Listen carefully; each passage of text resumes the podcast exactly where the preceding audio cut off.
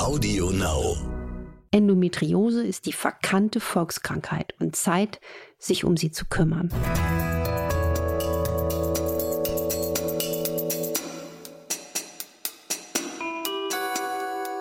Dr. Anne Fleck, Gesundheit und Ernährung mit Brigitte Leben.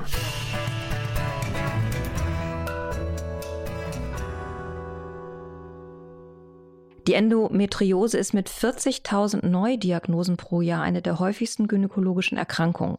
Dabei wächst Gewebe, das der Gebärmutterschleimhaut ähnelt, außerhalb der Gebärmutter im Körper, also in den Eierstöcken zum Beispiel, im Beckenbereich oder im Bauchraum und macht irre starke Schmerzen während der Regelblutung. Das kann sehr, sehr lange dauern, bis die Diagnose klargestellt ist und es fehlt definitiv an Aufklärung und auch an Ursachenforschung, zumindest bei uns. In Frankreich hat Präsident Macron im Januar einen Aktionsplan aufgesetzt mit Schulungen für medizinisches Personal, die etablieren da Fachzentren und viel mehr Forschung. Fehlt bei uns alles. Die vielen Aspekte der Endometriose, darüber sprechen wir heute, auch über die politischen. Richtig, und wir, das bin ich, Doc Fleck, Dr. Anne Fleck. Und Maike Dinklage von der Brigitte Leben und der Brigitte. Anne, fangen wir mal ganz von vorne an. Was ist denn überhaupt über die Ursachen der Endometriose bekannt? Also leider, wenn man jetzt in das Krankheitsphänomen eintaucht, steht da ganz oft nicht sicher bekannt. Was man weiß, es gibt eine Art Uterusgewebe, was sich eben außerhalb der Gebärmutter des Uterus im Körper breit macht hm? und was dann auch zyklusabhängig massive Beschwerden macht. Und was man einfach auch feststellen muss, und darüber habe ich intensiv gebrütet, wenn das so ein Massenphänomen ist, wir müssen uns mal vorstellen, jede achte bis neunte Frau hierzulande ist betroffen. Ja? Also ähm, und, und, und das, das ist ein Riesenthema und dass das nicht gesehen und nicht gehört wird und nicht beforscht wird, können wir gleich auch nochmal drüber diskutieren. Ähm, was ich mir aber zu der Ursache überlegt habe, ist, aus meiner Sicht könnte die Veranlagung dazu vererbt werden und ich habe mal vor Jahren eine, eine einzige Arbeit gefunden, die einen Zusammenhang hergestellt hat zwischen auch parasitären Belastungen und Endometriose und das fand ich hochspannend. Also wo ich gedacht habe, da müssen wir doch jetzt mal angreifen, da muss man eine Forschung machen, weil das würde so viel erklären. Ne? Also ich meine, diese kleinen Viecher, die wir auch viel zu wenig würdigen. Bei Hund und Katze ist es ganz anders, aber bei Menschen nein.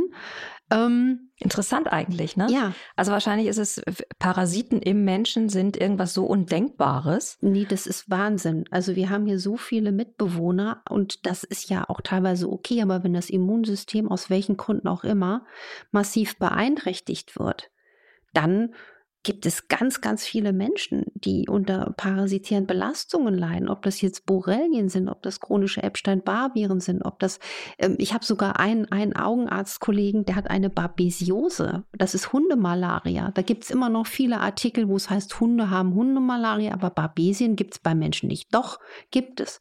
Ist nur ganz, ganz schwer nachzuweisen, weil die meisten Labore äh, das nicht solide nachweisen können. Haben wir ewig gesucht äh, und nach Möglichkeiten, das ähm, mal da weiterzukommen. Also was ich damit sagen will, das wird leider in der Ausbildung und auch in der klinischen Infektiologie noch nicht so richtig ähm, beachtet das Thema. Und das wäre für mich eine Erklärung, also die ich einfach, das ist noch nicht bewiesen, aber das ist einfach so eine These, wo ich denke, da würde ich, wenn ich jetzt an der Uni am, am, am Steuerknüppel sitzen würde, würde ich versuchen, dafür Geld zu bekommen, um das zu beforschen. Und das ist das Drama der Endometriose. Ich habe auch nochmal geschaut, wie ist denn Endometriose auch, auch, auch, auch vertreten, gesundheitspolitisch?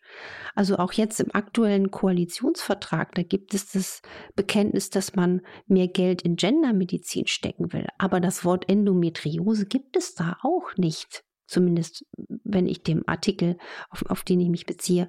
Und das ist einfach äh, ein, ein, ein Unding, weil es ist eine Volkskrankheit, es, es zersetzt Menschen wirklich in ihrer Lebensqualität. Und deswegen liegt mir diese Folge ganz besonders am Herzen und ich hoffe, sie bewegt auch was, dass wir eben vielleicht in ein paar Jahren ich auch die Geschichte erzählen kann, so Leute, und jetzt gibt es hier mal eine bahnbrechende Arbeit, wir haben endlich die Ursache gefunden. Und das sind diese Krankheiten, die eben keinen interessieren. Ist jetzt ein bisschen überspitzt und brutal ausformuliert, weil ähm, ich kann mir das genau vorstellen. Man wird dafür ganz wenig Geld sammeln können, um das wirklich äh, vernünftig zu beforschen. Womöglich, und, hm? bitte? Nee, und, und eins wollte ich noch sagen. nee, ein emotionales Thema. Ein emotionales Thema. Das allem wollte ich noch sagen, wie in der Ursache. Ich könnte mir vorstellen, dass die Veranlagung vererbt wird, aber wenn es zum, also es könnte ja auch, ja, dieses, dieser Prozess, dass das auch irgendwie vererbt wird, weil sonst anders kann ich mir gar nicht diese Masse an betroffenen Frauen vorstellen. Auch da müsste man wissenschaftlich mal die Lupe auspacken, und zwar eine Riesenlupe. Um, wenn, weil nur wenn wir Ursachen erkennen, nur wenn wir anfangen, die Medizin in der Ursache aufzubauen, dann machen wir die beste Medizin, die möglich ist. Aber kann es nicht auch sein, dass das tatsächlich schon in der Ausbildung liegt? Also da gibt es ja auch diesen, diesen Gender Bias, also so eine Verzerrung in der medizinischen Versorgung zu Ungunsten von Frauen, weil ich habe mal gelesen, ich kann es jetzt natürlich auch überhaupt nicht verifizieren, aber 90 zu 90 Prozent sind es Männer, die über die Inhalte und Lehrpläne im Medizinstudium entscheiden. Und womöglich hat das einen Anteil. Gut, das ist ähm, die Zahl kann ich jetzt nicht, weiß ich nicht, ob die, ne? Aber weiß es auch nicht, ich habe es einfach nur gelesen. Aber vielleicht ist ja auch ein Aktivistinnen-Thema im Moment, vielleicht kommt es auch daher, aber trotzdem wissen wir, dass ähm, Frauenmedizin in der Ausbildung nicht den allerhöchsten Stellenwert hat. Na, die, die Symptome. Das stimmt. Das ist, das ist, das, das weiß man jetzt Gott sei Dank, dass in den zum Beispiel Studien, welche Symptome macht ein Herzinfarkt? Da war noch gar nicht berücksichtigt, zum Beispiel, dass eine Frau ganz andere Symptome hat, dass eher dieses klassische, wie man es eigentlich immer noch gelernt hat, ja, also Schmerzen auf der Brust, Pektangina, Ausstrahlung in Arm, in, in Hand, in Kiefer, in Brust, dass das eher ein männliches äh, Phänomen ist und dass Frauen eher unter starker Müdigkeit leiden können oder dass denen kurz übel ist, wenn sie einen Herzinfarkt haben. Trotzdem finde ich immer ganz wichtig, dass äh, Frauen einen gesunden Selbstwert, ein gesundes Selbstvertrauen haben. Ich, mir ist es dann irgendwann so, dass ich sage, egal welches Geschlecht du hast, jeder Mensch soll ist gleichwert und soll anerkannt werden. Und wenn der anständig ist, ehrlich ist, was leistet, dann soll der den Job bekommen, weißt du so? Aber ich glaube zum Beispiel, da wird sich auch was ändern, was die Medizin anbelangt, weil die Medizin ist im Moment weiblich ohne Ende. Wir haben in den Unis 50 bis 60 Prozent Studentinnen, ja, und äh, die Jungs oder sitzen da eher weiter hinten. Ich glaube, das Phänomen liegt auch daran, da habe ich mal mit Kollegen drüber diskutiert. Das liegt wahrscheinlich hierzulande auch am Numerus Clausus. Die Mädels sind ja manchmal ein bisschen fleißiger, könnte ich mir vorstellen. Also warum sind auf einmal so viele Frauen in der Medizin und nicht mehr äh, die Männer? Ich wäre zum Beispiel dafür, dass man die Zulassung zum Medizinstudium so macht, dass man sich nicht nur auf den Numerus Clausus verlässt. Sonst machen wir nämlich eine, eine Selektion, die gar nicht unbedingt gut für die Arztberuf Ausübung ist.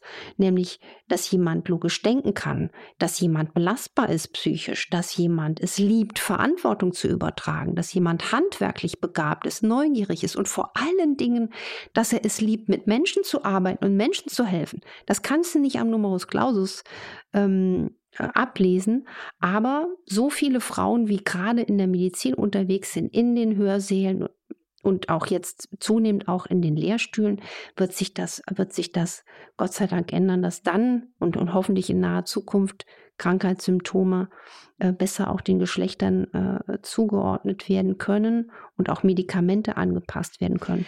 Das wäre jetzt meine nächste Frage. Welche Therapien gibt es denn, die da lindern können? Also Ernährung kann man bestimmt was machen. Es gibt sicherlich auch Medikamente. Es gibt aber sicherlich auch gute Entspannungstherapien oder Möglichkeiten, die, die helfen können. Richtig, es ist eben nicht nur dieses Phänomen, dann schluck doch mal eine Schmerztablette, weil auch das ne, ist ja auch ein Drama, wenn man jetzt über Jahrzehnte jeden Monat mehrere Raketen da einbauen muss, ist das insgesamt nicht befriedigend.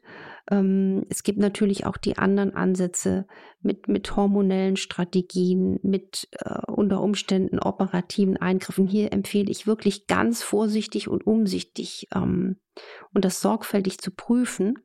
Da muss man auch immer unterscheiden, ähm, ist jemand in einem Kinderwunsch. Ne? Also ich habe auch viele Endometriose-Patienten erfolgreich in den Kinderwunsch äh, begleitet. Und was da wirklich auch eine unverhofft erfolgreiche Strategie ist, die lustigerweise meine These ähm, belegen könnte, dass es wirklich etwas auch mit chronischen Infekten zumindest irgendwie zusammenhängt, ist, dass die Endometriose sich ernährungsinterventionell bessern lässt, wenn man histaminarm ist. Also das zeigt, dass diese ähm, Schmerzen auch in Zusammenhang stehen mit einer vermehrten Histaminausschüttung im Körper. Histaminausschüttungen im Körper können ja Migräne machen, können Gelenkmuskelschmerzen machen, können Blasenschmerzen machen, dass man das Gefühl hat, man hat einen Blaseninfekt. Dabei ist es ein Histaminphänomen. Und das habe ich ähm, auch schon auch gezeigt, dass äh, histaminarme Ernährung helfen und lindern kann. Also jetzt nicht natürlich die Ursache, aber zumindest die Symptome. Und was bedeutet histaminarm? Also erstens mal histaminreiche Lebensmittel weniger essen und auch nicht geballt zu viel über die Tage. Also es sind sogar sehr gesunde Lebensmittel. Also zum Beispiel Beeren, Erdbeeren, Himbeeren, Tomaten, Avocado, Aubergine, ähm, Fisch und Fleisch, wenn es auch lange erhitzt ist, genauso wie Erbsen, die so lange erhitzt sind. Und das große Drama, finde ich, bei Histamin ist, wenn man aufgewärmte Speisen isst. Also mit einem aufgewärmten Erbseneintopf und Endometriose, wer das gerade zuhört und denkt, da kann ich mitreden, da könnte ich mir vorstellen, dass es einem grottenschlecht geht und dass vielleicht derjenige, der jetzt da zuhört, denkt, Mensch, vielleicht kann ich ja dann in Zukunft daran was ändern. Also wirklich frisch essen und auch die Zubereitungszeiten, gerade bei Eiweißen, möglichst kurz halten. Also wenn man zum Beispiel ein Fischstück hat, was tiefgefroren ist, das nur kurz und das Wasser halten, dass es ähm, äh, quasi leicht aufgetaut ist und dann mit einer kurzen Garzeit zubereiten, damit eben nicht zu viel Histamin ähm, anflutet. Und was auch Histamin reduziert, ist äh, zum Beispiel Vitamin C. Vitamin C ist ein Histamin-Ausbremser äh, und auch Quercetin. Da wäre ich jetzt auch geballt und gespannt. Leute, lasst uns dazu eine Studie machen. Guckt doch mal Vitamin C und Quercetin. Und ich hoffe, dass ganz, ganz viele Kolleginnen und Kollegen zuhören und auch gerne Anregungen schicken. Und das ist ja auch mein Wunsch mit diesem Podcast, Menschen zu erreichen.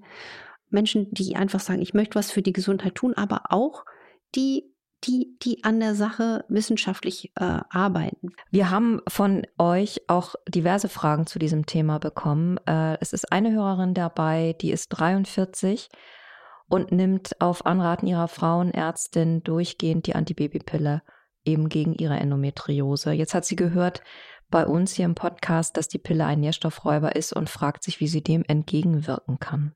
Ja, unbedingt. Das ist leider so und das ist auch belegt. Und da wäre es jetzt wichtig, dass Sie unbedingt parallel zu dieser Einnahme ähm, mit guter Mikro-, Makronährstoffversorgung arbeitet. Also da würde ich wirklich sagen, es ist gerechtfertigt, auch mit Nahrungsergänzungen zu arbeiten, auf eine unbedingt natürlich ausgewogene Ernährung zu arbeiten, die ja über allem steht.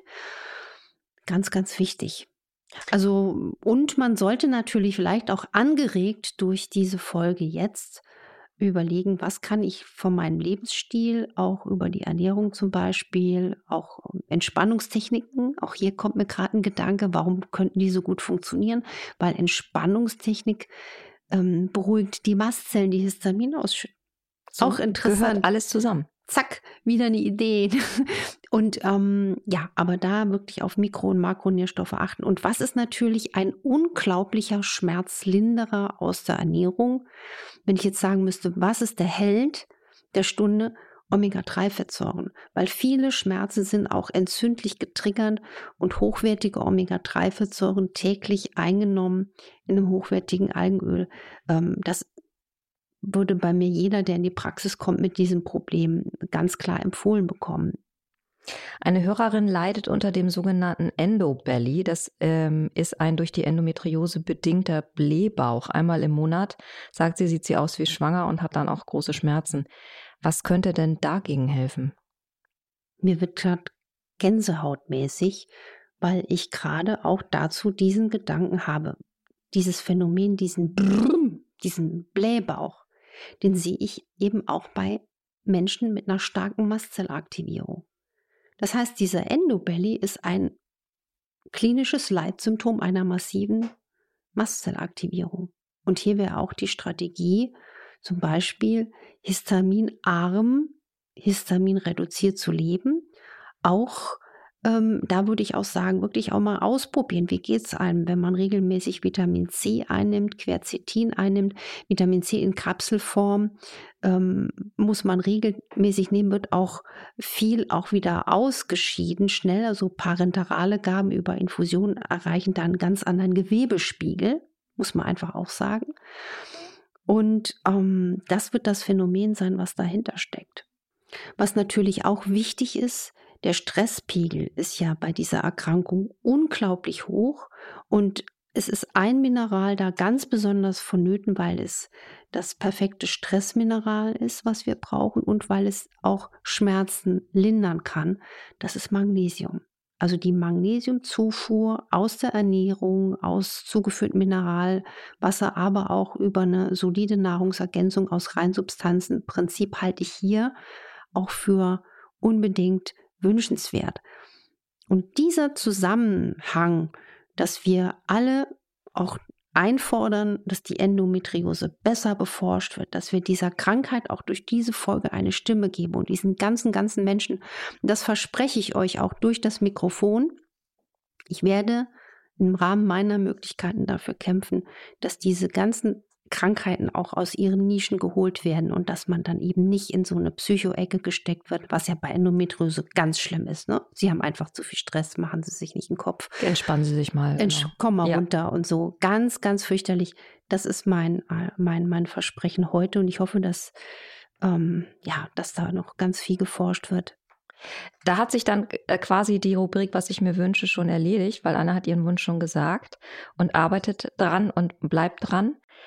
Wir bleiben auch dran, sind nächste Woche wieder für euch da. Anmerkungen gerne wieder an infoline.brigitte.de. Abonniert uns auf Audio Now und auf den anderen Plattformen.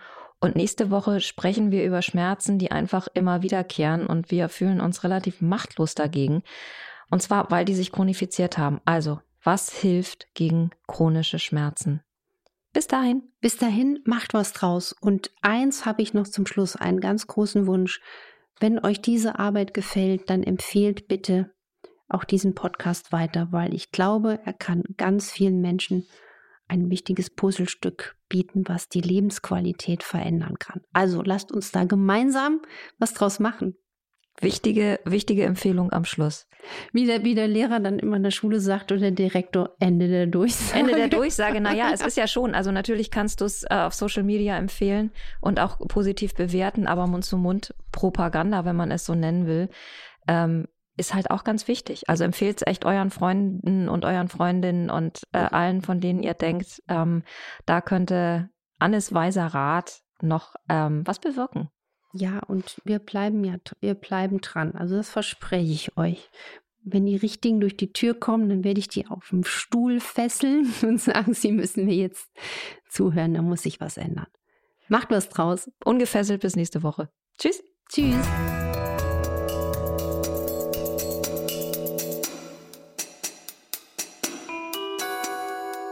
Dr. Anne Fleck, Gesundheit und Ernährung mit Brigitte Leben.